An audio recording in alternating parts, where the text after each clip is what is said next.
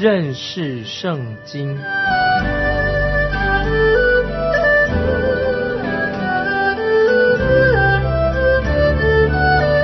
认识上帝的话，把上帝的话带到全世界。本节目是由认识圣经机构和环球广播电台联合制作，欢迎收听。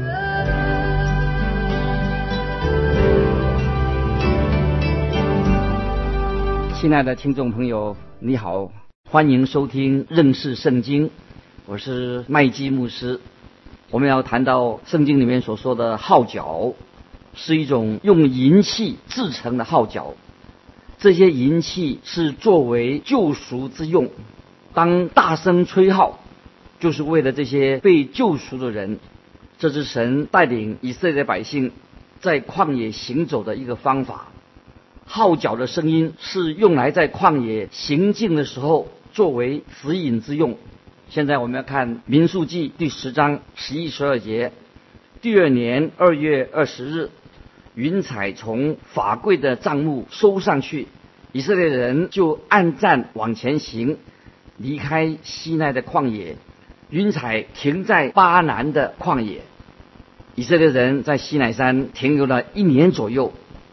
他们在这里接受了神所颁布的律法，银色的号角做指示有了，号角声音也响了，他们吹号，要以色列人把开始在旷野行进的。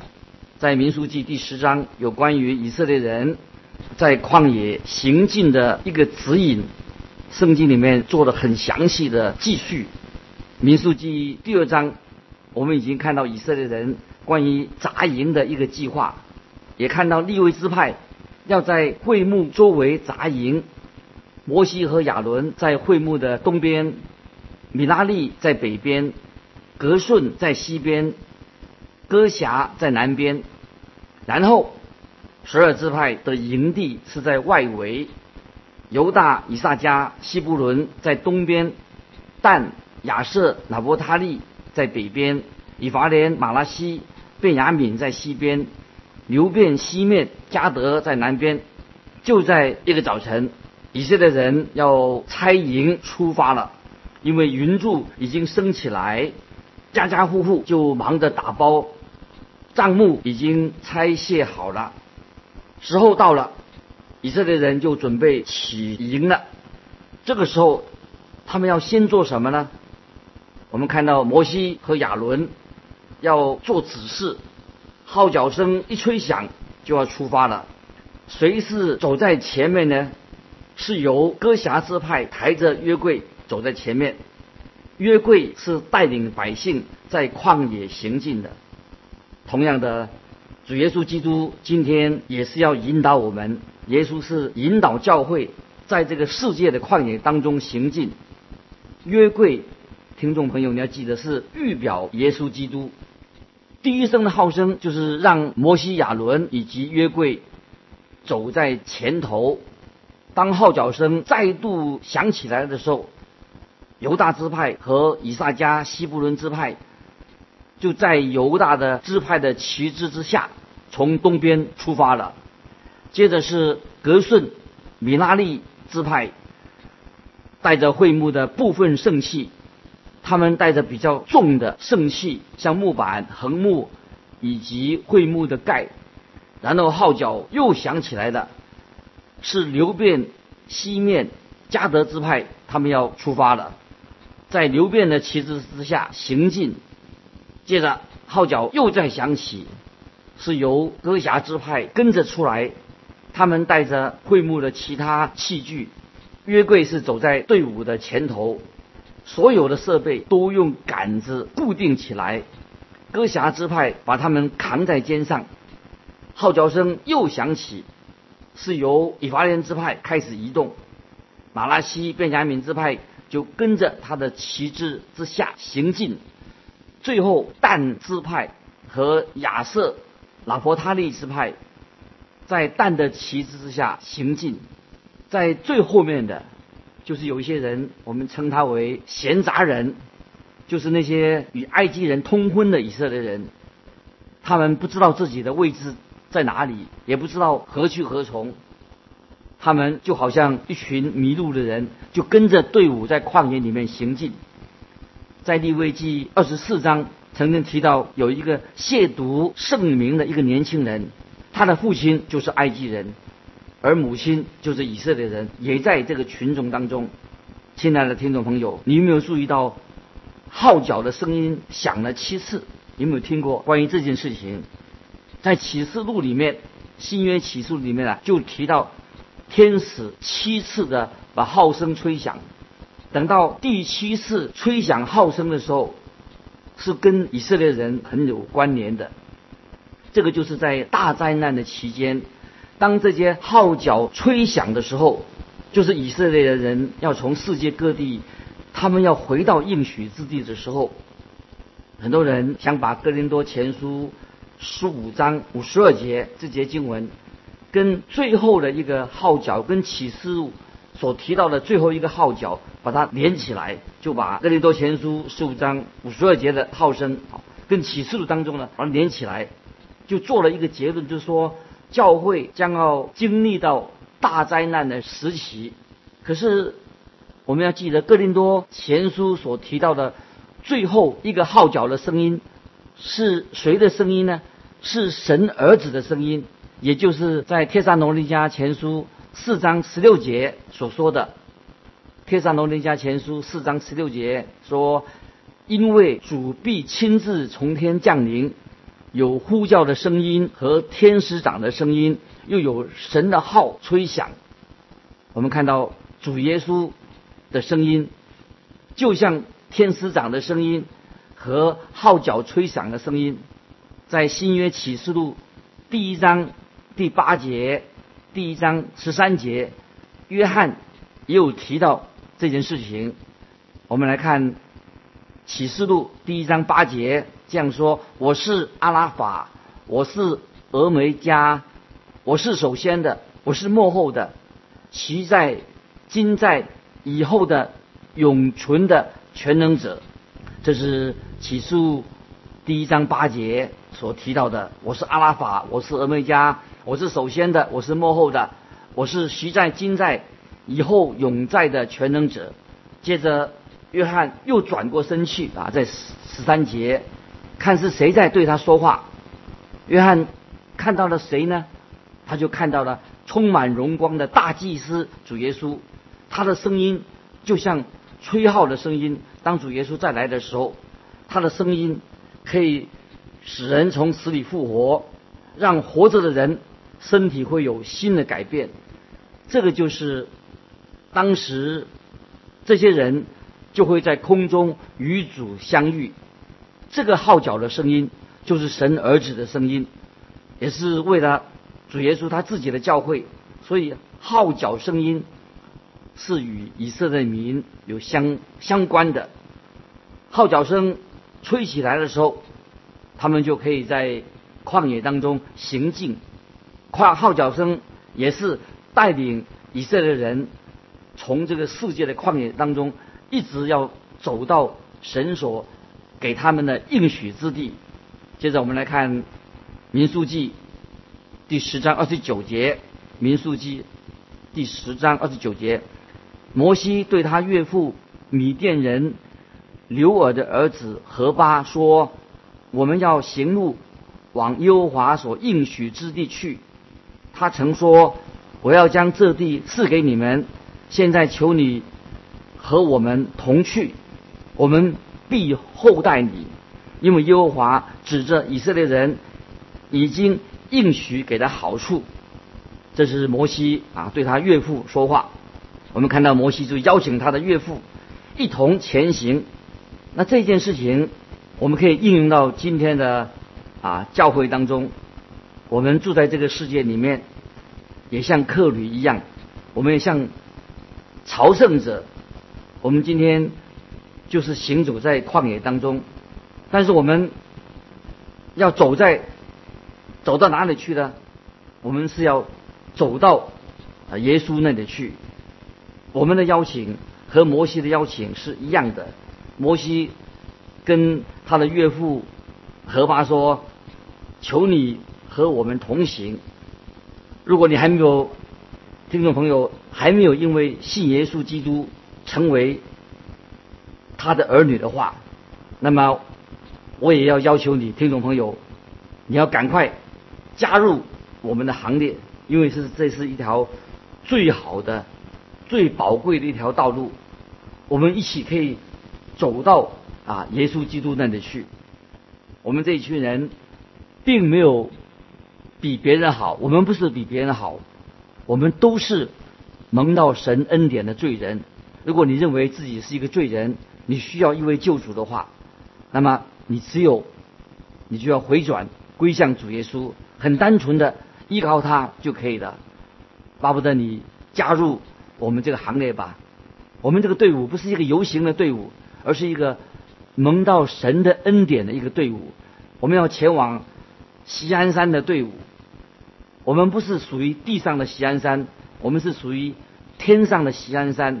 我们是属于神的新的耶路撒冷，新的耶路撒冷要从天上降下来，就像新郎来迎接新娘一样。接着我们来看民书记十章三十节，民书记十章三十节，何巴回答说：“我不去，我要回到本地本族那里去。”摩西是希望能够说服他的岳父何巴，其实。摩西并不必要这样做，因为摩西的岳父何巴不想跟他们一起去，何巴想回家。我们看三十一节，摩西说：“求你不要离开我们，因为你知道我们要在旷野安营，你可以当我们的眼目。”哎，我真不了解摩西他为什么要对他的岳父这样说。神不是已经很清楚的告诉摩西说，白天有云柱，晚上有火柱，要带领以色列人前行吗？而且约柜也在前头引导。那么这些都是预表耶稣基督要做以色列人的引导。那摩西他自己是一个领袖，现在他却要求他的，请他的岳父来带领大家，这不是很奇怪吗？这个何巴他的岳父，他从小。就是在米甸沙漠长大的，他是米甸人，很熟悉那个地方，他是可以做帮忙的，但是这个河巴并不知道神要带领以色列人去哪里呀，很可惜，今天的教会也喜欢请一些专家来，请他来指导，很可惜这些专家并没有属灵的分辨力，结果有时这个教会就因为这些专家。就走错路了，所以这里啊，教会的同工、教会的弟兄姊妹要非常的注意，教会的责任是很重大的。我们应该顺服耶稣基督的引导，耶稣基督是教会的头，我们要跟随耶稣基督的教导，这是非常重要的。所以我们不需要用人啊来做我们的眼目，我们跟从主耶稣。所以在这里我们看到摩西。他就犯了一个错误。当然，摩西他不是神，他会犯错，因为摩西也是一个罪人。但是很有意义的就是，摩西把这件事情啊，把它记下来，目的在哪里呢？摩西就承认他自己是确实犯了错。我个人最担心的就是有人犯了错，他不肯认错。其实我们做错了，应当就像摩西一样，他犯了错，他愿意承认自己的错。接着我们来看。三十三到三十四节，三十三到三十四节，以色列人离开耶和华的山，往前行了三天的路程。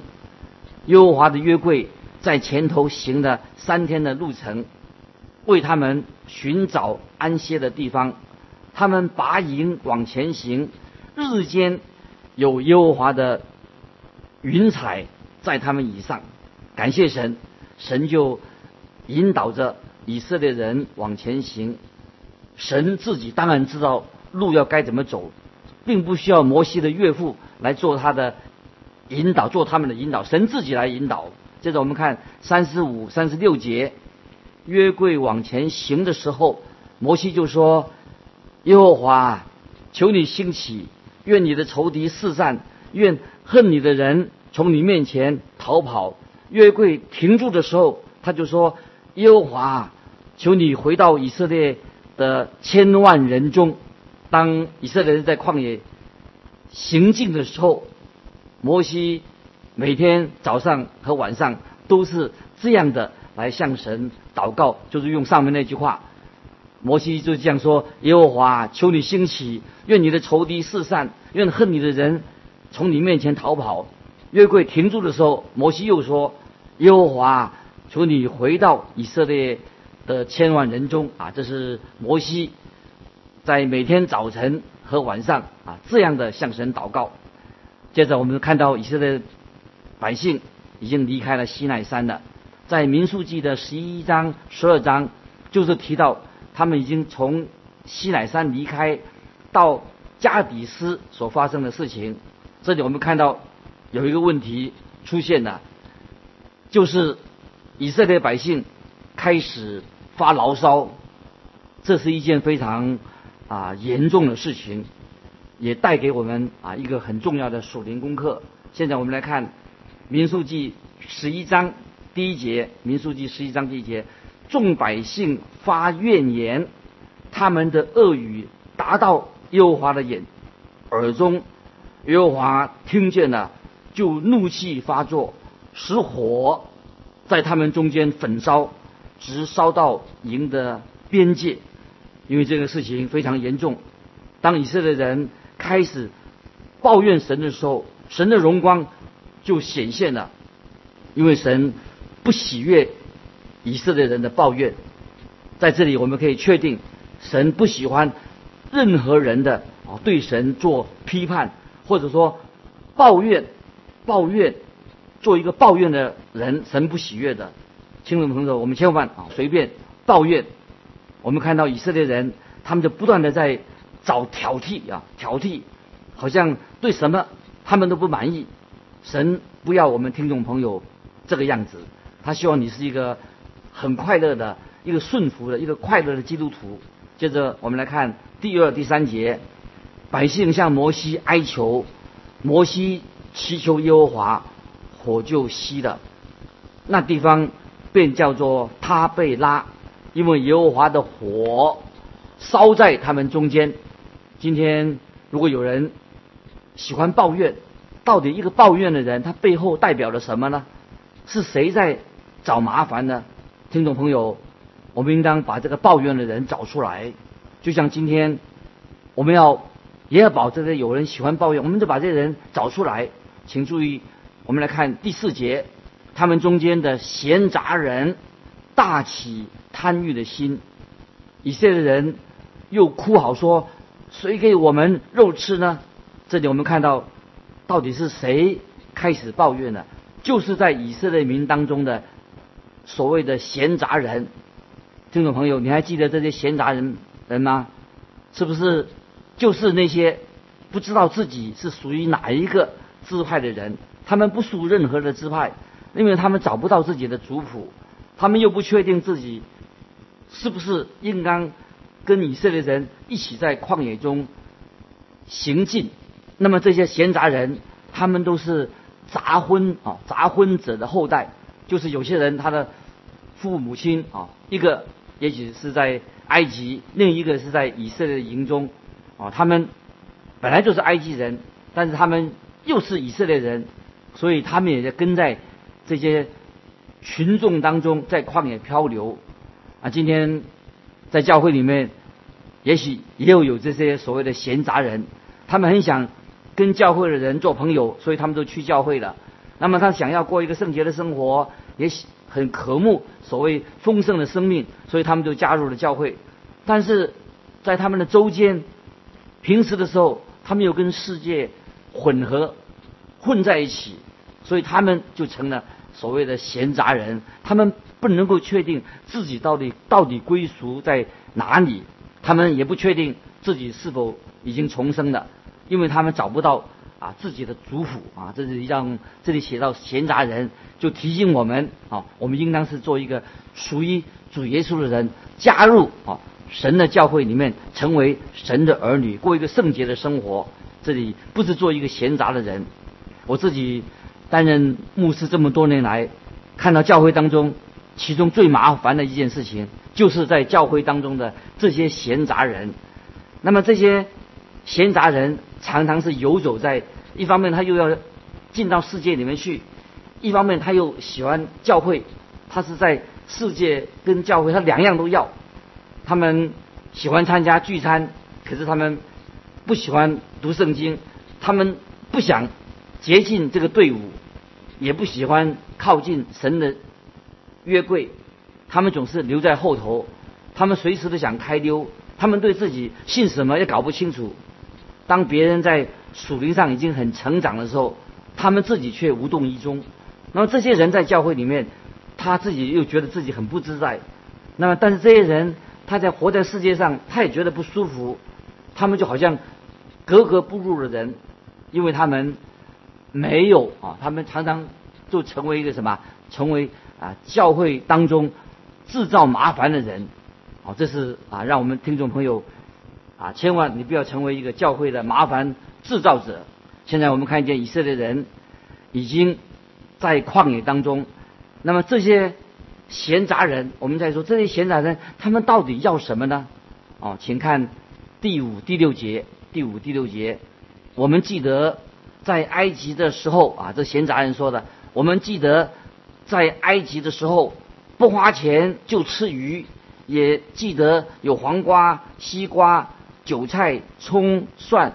现在我们的心血枯竭的，除这马拿以外，在我们眼前。并没有别的东西啊！我们看到啊，这些闲杂人啊，他们这个时候，他们到底到底在想要吃些什么？他们想什么东西？除了鱼以外，他们只想要什么？就要那些调味品。他们不可能在旷野找到鱼，因为在旷野里面也没有湖？当然就是没有鱼。